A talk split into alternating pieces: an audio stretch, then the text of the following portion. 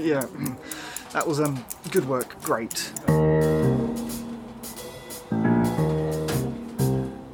Die Arbeitswelt auf der Couch.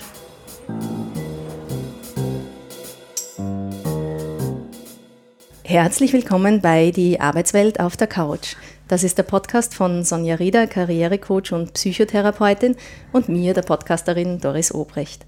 Ihr hört die sechste Episode dieses Podcasts, der die Arbeitswelt auf die psychotherapeutische Couch legen, zerpflücken und so manche Hintergründe sichtbar machen möchte. Die Arbeitswelt in Österreich, Europa und teilweise weltweit hat sich in den letzten Monaten tiefgreifend verändert aufgrund der Corona-Pandemie. Wir befassen uns heute mit einem Phänomen, einem Problem in der Arbeitswelt, bei dem man meinen könnte, im Homeoffice hat man damit weniger Probleme. Mal schauen, was die Expertin sagt. Ich spreche von Mobbing, und zwar Mobbing nicht nur unter Kolleginnen und Kollegen, sondern auch hierarchisch. Sonja, auch wenn ich glaube, dass die meisten unserer Hörerinnen und Hörer mit dem Begriff Mobbing durchaus was anfangen können, kannst du trotzdem kurz umreißen, was Mobbing genau ist? Ja, also Mobbing ist ein Begriff, der vom englischen Wort Mob abstammt. Wir kennen es vielleicht vom geläufigen Wort Flashmob oder so. Also Mob ist, ist eine Gruppe von Leuten, wird im Wörterbuch als Bande, als, als Siebschaft, als zusammengerotteter Pöbel bezeichnet. Und äh, Mobbing bezeichnet einfach eine über längere Zeit andauernde systematische Schikanierung von Personen. Mobbing ist auch gleichzeitig ein Überbegriff, weil Mobbing jetzt im engeren Sinne sich auf Kollegen bezieht, also da, wo halt sozusagen Angriffe auf derselben Ebene geschehen. Dann kennen wir das äh, Bossing, das wäre dann sozusagen vom Vorgesetzten runter zum Mitarbeiter oder das Stuffing, wo es umgekehrt geht, also vom Mitarbeiter oder den Mitarbeitern äh, rauf zu den Vorgesetzten. Klarerweise ist die dritte Form die am wenigsten häufige und Mobbing ist also ein Überbegriff von allen drei Formen. Ja, jetzt empfinden Menschen in der Arbeitswelt ja Umstände sehr unterschiedlich. Es hat mhm. viel mit subjektiver Wahrnehmung auch zu tun. Wo fängt denn Mobbing an und wo hört es auf? Ja, es ist so, dass eben Mobbing nicht jeder Begriff, nicht jeder Konflikt in der Arbeitswelt ist gleich Mobbing. Das ist ganz wichtig, diese Abgrenzung, weil es ist doch ein recht starkes Wort und es macht auch was mit uns. Deshalb Konflikte sind völlig normal. Der große Unterschied ist, dass Konflikte werden meistens noch weitgehend offen ausgetragen. Mobbing ist aber etwas, da werden Maßnahmen und Handlungen gesetzt, die indirekt ausgetragen werden, verdeckt. Ja. Ein anderes wesentliches Abgrenzungskriterium ist der Wechsel von der Sache auf die Beziehungsebene. Also Konflikte haben oft noch irgendwas mit irgendwelchen sachlichen Argumenten und Tatsachen zu tun. Und beim Mobbing geht es dann einfach wirklich gegen die Person. Die Person an sich abgelöst von Sachargumenten. Heißt das aber, dass wenn man einen Mitarbeiter, wenn man jetzt beim klassischen Mobbing bleibt, als Führungskraft oder wenn man einem Mitarbeiter immer mehr Aufgaben zuschanzen, den damit eigentlich überfordert im Vergleich zu anderen, die weniger zu tun haben, dass man da dann noch nicht von Mobbing spricht? Oh ja, das wäre, das wäre dann schon eine, wenn das über längere Zeit passiert, ist, ist das ein Teil von Mobbinghandlungen. Die Frage ist, die ich mir da stelle, ist auch, was ist der Hintergrund? Es könnte ja auch sein, äh, dass jemand sehr großen Ehrgeiz signalisiert hat und mehr Arbeit will, aber ich glaube, das ist nicht der Fall, von dem du sprichst. Ja. Ja. Also jemanden sozusagen so mit Arbeit zuzumüllen, dass er das gar nicht mehr schaffen kann, das ist ja auch eine Form von Druck und äh, auch Schikane, weil man ihm, weil man der Person nicht die Möglichkeit nimmt, das ordentlich zu erledigen. Mobbing ist jetzt in der stärksten Ausprägung auch ein, ein rechtlich relevanter mhm. Begriff. Inwieweit ist Mobbing denn rechtlich belangbar? Jetzt auch auf den unterschiedlichen mhm. Ebenen, arbeitsrechtlich, mhm. zivilrechtlich, strafrechtlich. Naja, der Arbeitgeber hat eine Fürsorgepflicht und darunter fällt auch Mobbing-Handlungen nicht zu dulden und einzelne Mitarbeiter, Mitarbeiterinnen davor zu schützen. Aber so gesehen sozusagen dürfte es gar nicht vorkommen, weil es sowieso zu verhindern wäre. Ich meine, ich finde es sehr wichtig für ähm, Unternehmen und Betroffene und überhaupt alle, die in der Arbeitswelt tätig sind, zu wissen, ähm, dass Mobbing rechtliche Konsequenzen haben kann. Es ist aber gleichzeitig auch wichtig zu wissen, dadurch, dass das Phänomen irgendwie nicht immer so sofort so feststellbar ist, so leicht und auch oft eine Entwicklung raus aus Konflikten ist, dass nicht sofort eine Unternehmenspolizei dastehen wird, die jeden beschützen wird, der glaubt, gemobbt zu werden. Ja, also zwischen Realität und rechtlichen Rahmenbedingungen besteht da schon ein, ein großer Unterschied. Wenn es mhm. rechtlich relevant wird, geht es ja dann auch sehr darum, wie sehr das erkenn- und beweisbar ist, oder? Richtig, ja. Und da ist dann auch zum Beispiel ein Mobbing-Tagebuch ganz enorm wichtig. Also, dass man festhält, Richtig. was wann passiert ja, ist. Ja, und zwar auch sehr genau. Also, man sollte sich da am besten wirklich einen, einen Raster zurechtlegen, eine richtige Tabelle mit Datum, Uhrzeit, wer hat welche Handlung gesetzt, also die Namen der Personen auch wie man selber darauf reagiert hat und wem man zum Beispiel auch informiert hat. Wenn man das tatsächlich mit der Zeit vergisst und wenn das aber sehr systematisch aufgezeichnet wird, kann das sehr wohl ein Beweismittel sein in rechtlichen Verfahren. Ist Mobbing und Diskriminierung das gleiche? Na, es ist nicht das gleiche, weil ähm, Diskriminierung muss jetzt nicht unbedingt systematische Schikane sein. Also Diskriminierung kann auch etwas Punktuelles sein und findet ja oft schon statt, bevor jemand überhaupt einmal einen Job kriegt. Ja. Es gibt jetzt Führungskräfte, die suchen sich nicht ein Opfer aus oder die haben nicht ein Opfer, sondern die machen mit ihrem Führungsstil einfach alle fertig. Der eine verkraftet das besser, der andere schlechter. Inwieweit gibt es denn sowas wie kollektives Mobbing? Beim Mobbing im engeren Sinn spielt schon die Isolation eine große Rolle, also dass die Betroffenen sich sehr isoliert und allein fühlen.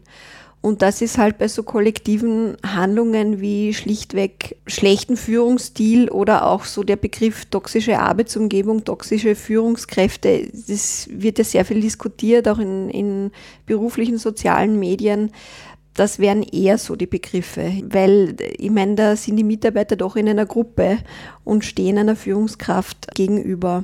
Also sie sind nicht allein.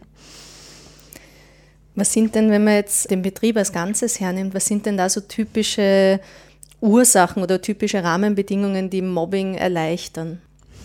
Mobbing ist als Phänomen wirklich immer eben im Zusammenhang mit, mit diesen Rahmenbedingungen, also wie ist der Betrieb, wie ist die Wirtschaftslage, wie ist die gesellschaftliche Lage, all das spielt rein. Ja. Angst um den Arbeitsplatz und eine große Konkurrenz in einem Unternehmen spielen eine Rolle. Es spielen aber auch sehr starre Hierarchien eine Rolle. Dann greifen rein rechtliche Rahmenbedingungen, will heißen zum Beispiel einen Mitarbeiter, den ich nicht kündigen kann, möchte ich halt dann vielleicht irgendwie durch systematische Schikane dazu bringen, dass er von selbst ausscheidet. Also das ist ja ein Klassiker. Es ist weniger, das Phänomen ist weniger zu erklären über individuelle Befindlichkeiten, obwohl natürlich auch Persönlichkeiten eine Rolle spielen, aber so die Frage, wie kann man so sein und wie ist der Einzelne, bringt nicht wahnsinnig viel Aufklärung in, in solchen Fällen es ist auch eine Frage der Führungskultur. Ja? Also eine, ein Unternehmen, wo, wo es halbwegs transparent zugeht, wo es zulässig ist, dass Mitarbeiter Unwohlsein äußern, Kritik äußern dürfen, Vorschläge machen können. Das ist ganz was anderes als in einem Unternehmen, wo ein Klima herrscht, wo alles zugedeckt werden muss. Auch wenn du jetzt sagst, es gibt weniger so den typischen Mobber, es ist äh, auch ein Instrument, um unkündbare Leute rauszubringen oder dazu zu bringen, von selbst zu gehen, wenn der Leidensdruck zu groß ist. Jetzt wird aber beim Mobbing trotzdem oft über die Opfer gesprochen und auch geschrieben und in meiner Wahrnehmung weniger oft über die Täter. Darum frage ich trotzdem jetzt mhm. nochmal nach. Sind alle Mobber schlechte Menschen? Mhm. Was macht einen zum Mobber?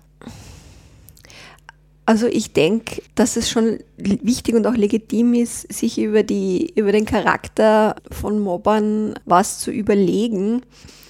Wobei vorausgeschickt sei, dass wer die Täter sind und wer die Opfer so in der Reihenform sich oft erst ganz am Ende herausstellen lässt.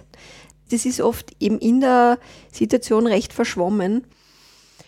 Insofern gibt es immer wieder Leute, die sich auch im Nachhinein fragen, ah, habe ich da jetzt mitgemacht? ja, weil das einfach nicht so klar ist. Also ich glaube schon, dass eine aktive Beteiligung beim Mobbing auch was mit persönlicher Unsicherheit, mit ähm, sich sehr schnell bedroht fühlen äh, zu tun hat, auch mit dem Bedürfnis, sich selbst aufzuwerten, indem man andere herabsetzt. Also ein schwaches Selbstwertgefühl füttern, in, indem man besser dasteht als andere.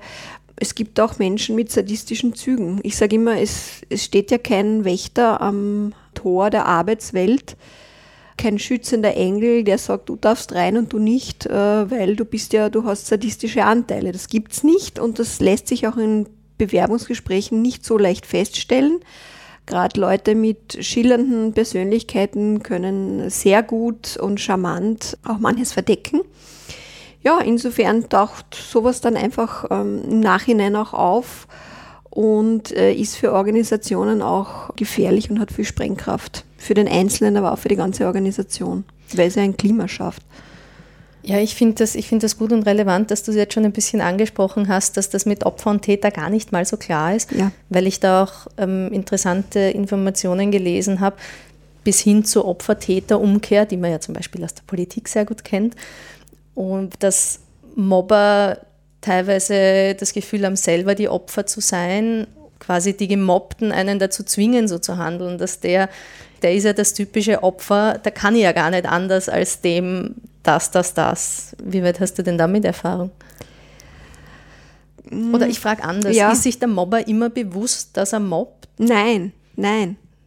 Also es, da gibt es ganz viel Unbewusstes, was stattfindet und was vor allem so äh, relevant beim Mobbing ist, ist, sind die Gruppenprozesse und der Gruppendruck. Es gibt ganz viel sozialpsychologische Untersuchungen, die belegen, dass Menschen sich in der Gruppe anders verhalten, anders sprechen, anders handeln als als Individuum, als allein. Und, ähm, Aber ist dann, Entschuldige, ist ja? dann Mobbing, siehst du Mobbing immer als Gruppenphänomen? Ja, also Mobbing ist ein Gruppenphänomen. Das heißt, ja. viele gegen einen. Ja, oder zumindest ein paar gegen einen. Mhm. Also es geht schon eine Übermacht, eine zumindest gefühlte Übermacht. Ja. Deshalb ist auch, weil es so viel mit der Gruppe zu tun hat, zum Beispiel für Betroffene so wichtig zu schauen, vor allem in früheren Phasen, ob nicht doch noch Einzelgespräche geführt werden können. Da lässt sich nämlich unter vier Augen so manches ausräumen oder auch abflachen, was in der Gruppe so und so ausschaut. Weil je länger das geht, desto mehr haben Betroffene eben das Gefühl, du merkst, ich, ich verwende den Begriff Betroffene und weniger Opfer, weil das mhm. mh, mm, auch nicht unbedingt so gut tun muss. Man kann eventuell im Nachhinein, wenn das Ganze schon länger zurückliegt, kann es eventuell hilfreich sein, zu sagen, ja, da ist mir was passiert und ich bin Opfer. Während der Situation ist es besser, so in Kategorie Betroffene zu denken. Und was wäre dann das Gegenstück zum Betroffenen? Oh, die Handelnden, die Handelnden. Die schon noch die Gegner. Also es ist zum Beispiel eine Methode ist mit Klienten und Klientinnen da ein Organigramm aufzustellen und eine soziometrische Analyse zu machen. Wer ist wo in der Organisation, wo stehe ich und wie weit sind die Einzelnen einzustufen? Ist das eine Gegnerin? Äh, ist das nur ein bisschen ein Widersacher, so mittel?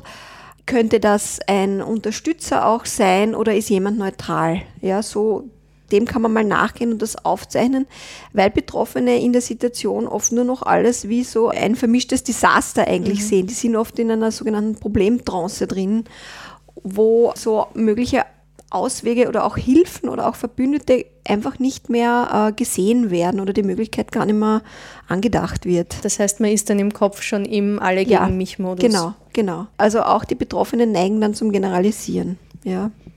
Also eh klar, mir, mir passiert das und, hm, und die sind ja alle so. Wobei eben, wenn man die anderen einzeln nimmt, ist nicht jeder. Da gibt es meistens ziemliche Abstufungen, ja. Und vor allem auch das unbewusste Handeln ist relevant. Und dann glaube ich auch eins tatsächlich, dass viele Menschen, also was eine Traumatisierung äh, bedeutet, ist vielen Menschen nicht klar. Viele Menschen wissen nicht, wie es jemandem gehen kann, dem sowas passiert, der also das Gefühl hat, kollektiv fertig gemacht zu werden oder auch tatsächlich dem sowas passiert, wie es einem da psychisch gehen kann. Wenn mehr Leute wüssten, wie sich sowas anfühlt und wie wirklich, um wienerisch zu sagen, wie grauslich das ist, glaube ich, wären auch Menschen vorsichtiger.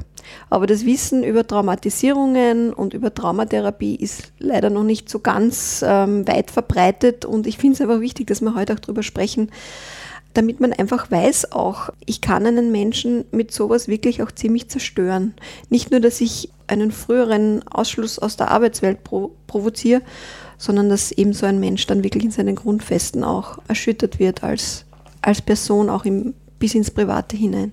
Ist das fehlende Empathie oder ist das wirklich, wie du jetzt gesagt hast, das fehlende Wissen und das hm.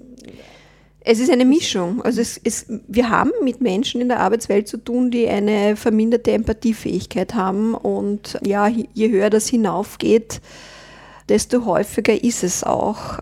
Aber das erklärt eben nicht das ganze Phänomen. Es ist schon auch ein Gruppenphänomen. Mhm wo eben so, es hat es auch immer gegeben.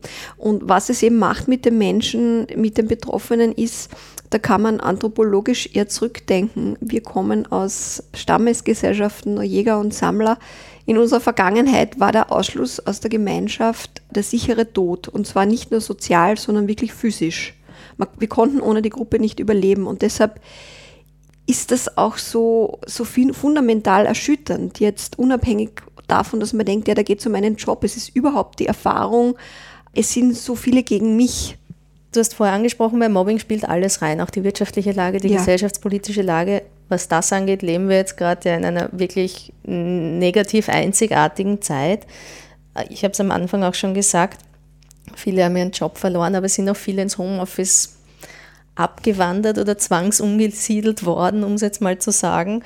Mobbing hat ja schon auch eine stark präsente Komponente, dass man die Person persönlich vor sich hat und quasi fertig machen kann. Ist man im Homeoffice vor Mobbing jetzt eher geschützt? Nein, weil es gibt auch äh, genügend passive Strategien, die besonders schön verdeckt und elegant gemacht werden können. Der Klassiker ist das Abschneiden vom Informationsfluss. Und Information ist wirklich ähm, so ein ganz zentrales Element. Wer nicht mehr gut an Informationen rankommt, der kann im Prinzip nicht mehr viel tun, äh, dreht sich im Kreis. Es ist wie ein Donauarm, den man sozusagen austrocknen lässt. Und das ist wirklich auch ein Klassiker. Also, und es ist noch dazu so leicht, mit Informationen was zu machen, weil man das totale Abschneiden wäre jetzt etwas, was man noch am leichtesten nachweisen kann. Man kann aber zum Beispiel, was besonders leicht geht, Teilinformationen nur geben ein ganz kleines, aber wesentliches Detail weglassen. Informationen verdrehen, ein bisschen was umgestalten, anders färben. Also da sind ja der Fantasie keine und der Bosheit auch keine Grenzen gesetzt. Ja. Ist es schwieriger, sich zu wehren gegen Mobbing im Homeoffice? Ja, weil es noch subtiler eben ist. Weil ich habe quasi den direkten Blickkontakt nicht, dass zum Beispiel, ob mir jemand jetzt noch in die Augen schaut oder nicht, ist ein wichtiges Informationselement, das da wegfällt. Natürlich, das sage ich schon auch, in einer laufenden Mobbing-Situation kann es natürlich auch Vorteil sein, im Homeoffice zu sein, wenn man nicht direkt dem ausgesetzt ist. Es zieht halt dann weiter weg an einem vorbei, so wie ein bisschen eine fernere Karawane das Prozessgeschehen kann halt dann trotzdem weitergehen, sodass, wenn dann die Homeoffice-Zeit wieder ähm, aus ist, dann halt auch schon Tatsachen beschlossen sind. Jetzt gab es auch viele Betriebsschließungen, mhm. gab es, wird es auch noch geben, das ist Fakt. Auch Reduzierungen, Kurzarbeit, der Druck bei den Arbeitnehmerinnen ist definitiv gestiegen und bei den Arbeitnehmern ist das ein Treiber für Mobbing? Ja, schon. Wobei nicht nur für Mobbing, sondern halt auch für einfach unkollegiales, unsoziales Verhalten. Ja, das kann man ganz klar sehen. Das sehe ich auch bei Klienten und Klientinnen, die jetzt in Situationen eben genau sind, wo sie nicht wissen, wie es weitergeht. Das sieht man ganz genau. Also jeder schaut, wie da ähm, er seine Schäfchen halt ins Trockene bringt. Es ist ja, ich meine, irgendwo ist es auch menschlich, aber ähm, es gibt halt da doch Unterschiede, ja. Im Ernstfall ist halt jedem sein eigenes Hemd äh, am nächsten. Mit dem muss man rechnen und ja, es liegt dann an jedem selbst, wie er halt mit dem umgeht und wie weit er da geht. Da finde ich, gibt es schon Eskalationsstufen. Ja, es ist klar, dass Menschen, die allermeisten Menschen auf ihr Gehalt angewiesen sind. Natürlich will man das irgendwie verteidigen. Aber die Frage ist eben, wie, wie weit bin ich da bereit zu gehen für sowas? Mhm. Indem ich dann, wenn der Kunde anruft, sagt, na, und der was von der Kollegin will, wo man dann sagt, na, die Kollegin ist nicht da und war schon länger nicht da. Ja, es tut schon irgendwie weh, mhm. wenn man drüber redet, mhm. nur, aber man ja. kann sich leider sehr gut ja. vorstellen. Weil das Thema Mobbing, wir sind ja kein Selbsthilfe-Podcast, aber weil das Thema Mobbing so wichtig ist, möchte ich trotzdem ein bisschen darüber reden, was man dagegen tun kann und ein bisschen konkreter werden. Wie macht sich denn Mobbing bei den betroffenen Personen bemerkbar? Was sind denn so die ersten Anzeichen mhm. für einen selber? Also für viele ist es so ein diffuses äh, Gefühl, dass irgendwas nicht stimmt, irgendwas liegt in der Luft. Übrigens, meine Erfahrung ist, dass diese Gefühle immer richtig sind. Also das ist noch nie vorgekommen, dass das so völlig aus der Luft gegriffen war. Es sei denn, jemand ist psychisch erkrankt und neigt zu Paranoia, ja, aber das, äh, sage ich mal, das der Fall ist, kommt, das ist nicht so oft vor, ja. Und dann wirkt sich das halt oft aus auf den Schlaf, so Schlafstören auftauchen und man kann sich am Abend kommt man immer so gut runter und das hat aber nicht nur mit der Menge an Arbeit zu tun, so ein bisschen Kreisgedanken, sie am Wochenende auch nicht mehr so gut abschalten. Sonntag um fünf beginnt schon wieder das ungute Gefühl, dass, dass man am nächsten Tag wieder in die Arbeit muss oder auch online einfach präsent sein muss.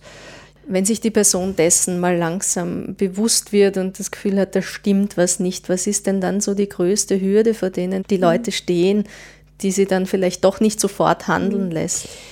Die Hürde ist, Beratung zu suchen. Ja, es gibt tatsächlich kostenlose Mobbingberatung.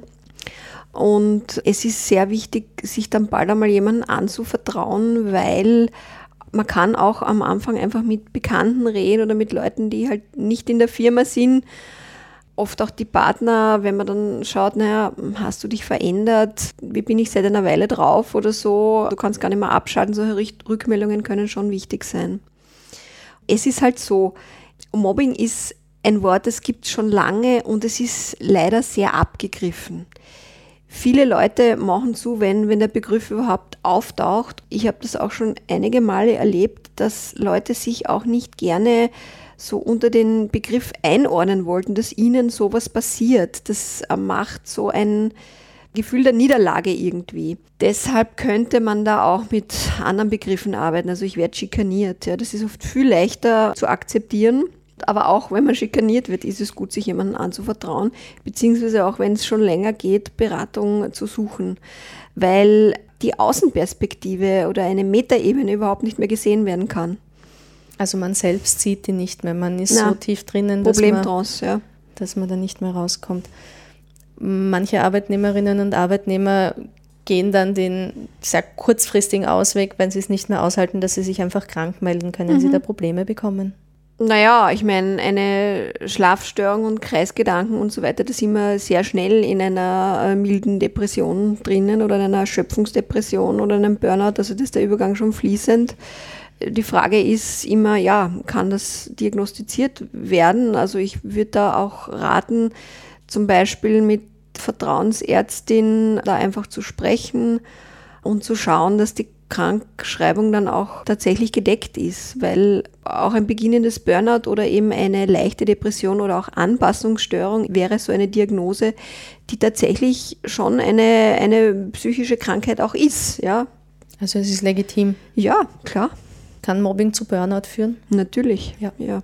Nehmen wir jetzt den Fall her, dass es sich nicht um Bossing handelt und die Führungskraft die, die mobbende Person ist oder die handelnde Person. Wenn ich jetzt gemerkt habe, okay, ich werde gemobbt, ich werde schikaniert, ich bin die Führungsebenen durchgelaufen, um was dagegen zu tun und niemand hilft mir. Was mache ich dann? Also du meinst, jemand hat schon so manches versucht und genau, niemand hilft mir. Mhm. Genau. Oder niemand tut was dagegen. Mhm. Ich möchte nicht von Hilfe sprechen, mhm. sondern ja, es ist so niemand, es ist dann oft so das Gefühl, niemand schreitet ein. Ne? Genau. Wo ist denn die Gerechtigkeit? Genau. Ich meine, ich würde schon jetzt im Coaching, wenn so jemand mit zu mir kommt, schauen, ob die Person zu sehr versucht hat, bei Leuten in oberen Ebenen also Gerechtigkeit zu suchen. Das ist nämlich oft ein Unterfangen, das, das ist im Management oft einfach zu heikel. Mhm. Und da besteht eine, eine Beißhemmung, auch hinzugreifen. Also auch die Tendenz, naja, sollen die sich das untereinander ausmachen. Wie gesagt, entspricht nicht dem Imperativ, also das, des Schutzgedankens, aber ist halt in der Realität oft so. Oft können einzelne Mitarbeiter auf derselben Ebene einfach vor allem gegen das Gefühl der Isolation was machen. Also da, da, auch nicht zu groß denken. Ja? Wenn da ein paar, der eine oder andere auf derselben Ebene ist, ist schon weniger das Gefühl, irre ich mich da, weil das ist ja auch oft sowas, dass man der eigenen Wahrnehmung nicht mehr vertraut. Bin ich jetzt schon ganz blöd oder was? Hat die jetzt so komisch hergeschaut? Hat der jetzt so auffällig gelacht? solche Sachen, ja. Und da kann jemand auf derselben Ebene schon helfen. Aber natürlich, wenn da nichts kommt, finde ich, ist der Arbeitgeberwechsel immer zu überlegen. Natürlich ist es abhängig davon, wie gut die Chancen sind, wieder was zu finden. Also, dass man sagt, ja, wenn es nicht passt, gehe ich einfach. Das ist leicht gesagt, das ist aber halt nur für manche möglich, ja. wo halt die Attraktivität am Arbeitsmarkt so groß ist. Ja. Um, Was würdest du jemandem raten, zum Beispiel jetzt das mit dem jemanden rausdrängen wollen, trifft ja sicher nicht nur junge Leute, sondern vor allem auch Leute jenseits der 50, die es am Arbeitsmarkt sehr schwer haben würden, was Neues zu finden. Was sind denn Bewältigungsstrategien, wenn man sagt, okay, die Situation ist so, ich kann nicht kündigen, ich komme da nicht raus. Wie kann ich mich selbst irgendwie abschotten, abgrenzen? Geht mhm. das oder also wenn man ganz isoliert bleibt äh, und da gar keine Perspektive ist, ist es schwierig. Meistens lässt sich aber schon irgend sowas wie ein Ressourcenaufbau machen. Das kommt ziemlich auf den Einzelfall darauf an, auch wie da die Möglichkeiten sind, weil eben die Einzelnen oft die Möglichkeiten nicht mehr, die nicht mehr sehen. Ja. Wo es einen Betriebsrat gibt, würde ich auf jeden Fall zu dem gehen Beratung suchen, schauen auch, gibt es denn Präzedenzfälle? Ist, ist es jemandem auch schon so ergangen? Ist die Organisation einfach so, dass das immer wieder stattfindet? Übrigens häufig betroffen neben älteren ArbeitnehmerInnen, weil es da eben einen belegten Zusammenhang auch gibt zwischen steigendem Lebensalter und Mobbingrisiko, sind, sind auch äh, Wiedereinsteigerinnen, weil auch da ja der Kündigungsschutz gegeben ist ist auch sehr schwer in Teilzeit was Neues zu finden. Ich finde es schon wichtig, denn die Selbstfürsorge auch zu sehen. Was mir in der Praxis oft unterkommt, ist so der Gedanke, na, wenn ich jetzt gehe, dann habe ich verloren und warum sollen die gewinnen? Die sind im Unrecht und ich habe den Schirm auf. Das hinterfrage ich dann schon sehr, weil es ist einfach ein Zeichen von Stärke auch, in Situationen zu gehen, die tatsächlich hoffnungslos sind. Man darf nicht vergessen, dass das wirklich die psychische Gesundheit komplett zerstören kann und das würde dann sich auch auf den ganzen Zeitraum einer Pension zum Beispiel auswirken. Mhm wenn eine Person, nehmen wir jetzt irgendwie einen Fall her, du hast eine Klientin, einen Klienten und die Person sagt dir, okay, ich, es geht nicht mehr, ich werde kündigen, ich gehe jetzt. Also wenn wir jetzt den Fall haben, die Person wird wirklich rausgedrängt, auch von der Führungsebene, die ist unkündbar oder die ist sehr schwer kündbar und die wird rausgedrängt. Was soll denn die verhandeln, wenn sie geht? Was kann die denn rausholen, damit sie zumindest irgendwas hat davon? Also ich würde mir da unbedingt arbeitsrechtlichen Support hernehmen und wenn also die Hausaufgaben gut gemacht sind, wie ein gescheites Mobbing-Tagebuch, eventuell auch die eine oder andere Zeugenaussage, wobei das oft wirklich schwer zu kriegen ist, aber das Mobbing-Tagebuch ist schon sehr gut. Würde ich wirklich, da muss man arbeitsrechtlich ganz genau schauen. Ja, aber das würde ich nur mit Unterstützung machen. Mhm. Eventuell kann man dann auch je nach Fall, es ist zu überlegen, was da für Abschlagszahlungen möglich ist, immer auch die zum Beispiel ein sehr elegantes, hilfreiches Element ist die vorzeitige Freistellung, wo also jemand dann formal eben noch lange Zeit bei der Firma ist, also auch nach außen hin sich zum Beispiel dann, wenn er ein halbes Jahr oder vielleicht sogar Jahr formal noch angestellt ist, kann er sich halt aus dieser Anstellung heraus neu bewerben, was einfach gut ausschaut. Ja, muss aber nicht mehr in die Arbeit gehen und mhm. hat die Entgeltfortzahlung. Das ist zum Beispiel was Tolles. Aber erfahrungsgemäß, Doris, sind so solche, das sind sehr schwierige Gespräche auch. Also dafür sich einzustehen und arbeitsrechtlich was rauszuverhandeln, da ist in der Realität da allein hinzugehen wirklich schwierig. Ja. Also Arbeiterkammer oder wirklich auf Arbeitsrecht spezialisierte Anwältinnen, da braucht es Rückendeckung. Ich wäre mit meinen Fragen am Ende. Hast du mhm. irgendwie noch eine Abschlussbemerkung oder einen letzten Tipp? Jetzt ja. haben wir eh schon sehr viel mhm. durchgesprochen. Also ich denke, womit wahrscheinlich manche, wenn so eine Gruppendynamik ist, dass man jemanden ausschließt, trauen sich manche nicht. Für die Betroffenen dann einzustehen oder sich dagegen den Gruppendruck zu wenden. Und da denke ich so an die Botschaft, dass man nie vergessen sollte, was ein aufmunterndes Lächeln oder es gibt einfach unbeobachtete Augenblicke und da kann man sehr wohl Mut zusprechen und zu der Person dann auch hingehen und sagen, du ganz teile ich das nicht oder so. Ja, auch wenn man eben nach außen hin nicht so mutig ist, ja, das kann viel bewirken. Das ist ein gutes Schlusswort. Also, liebe Hörerinnen und Hörer, schaut hin in euren Betrieben, auch auf Leute, mit denen ihr vielleicht sonst nicht so viel zu tun habt. Das war die sechste Episode von Die Arbeitswelt auf der Couch. Danke fürs Zuhören. Das ist der Podcast von Sonja Rieder und mir, Doris Obrecht. Ein Karrierecoach trifft eine Podcasterin. Wir zerpflücken die Arbeitswelt und decken hoffentlich so manches Mysterium auf. Wir möchten euch gerne anbieten, wenn ihr Themenvorschläge für uns habt oder Interesse und sagt, dieses Thema würde ich gerne mal von einem Profi behandelt haben, dann könnt ihr uns diese gerne schicken an office.sonja-rieder.at. Wir freuen uns darauf und würden die dann gerne besprechen. Danke fürs Zuhören.